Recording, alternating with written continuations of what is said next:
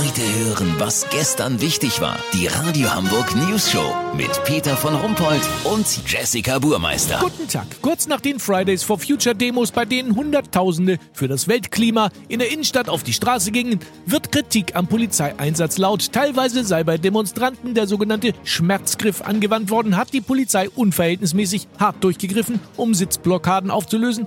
Da müssen wir natürlich nachhaken beim Pressesprecher der Hamburger Polizei, Timo Zill. Hallo! Also es gibt da ein Video auf Twitter, da sieht das schon ungemütlich aus, was da gleich drei Beamte mit einem Demonstranten machen.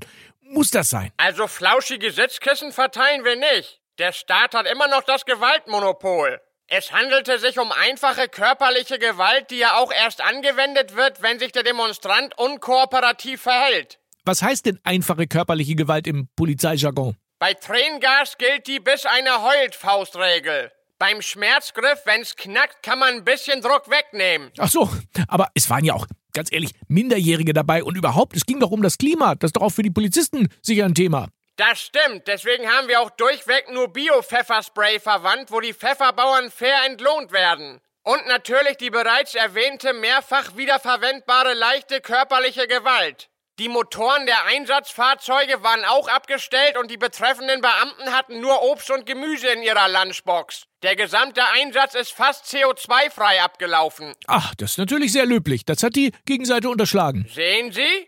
Ach, wenn Sie wollen, kann ich Ihnen diesen Schmerzgriff mal zeigen. Das ist super praktisch, wenn Schwiegermutter mal wieder zu viel Sitzfleisch hat und partout nicht nach Hause gehen will. Ah, ah, ah, Ach, interessant, da komme ich vielleicht mal tatsächlich drauf zurück. Vielen Dank, Polizeipressesprecher Timo Zipp. Kurznachrichten mit Jessica Burmeister. Trauer, erster Mann im All stirbt mit 90 Jahren. Krass, dass er überhaupt so lange da draußen überlebt hat. UN-Klimagipfel. Bundeskanzlerin Merkel hatte in New York drei Minuten Zeit, das deutsche Klimapaket vorzustellen. Sie war aber mit den Maßnahmen, die wirklich dem Klima helfen, schon nach einer Minute durch. Pleite. Reiseveranstalter Thomas Cook kann Verbindlichkeiten in Millionenhöhe nicht mehr bedienen. Ganz ehrlich, ich habe gegoogelt.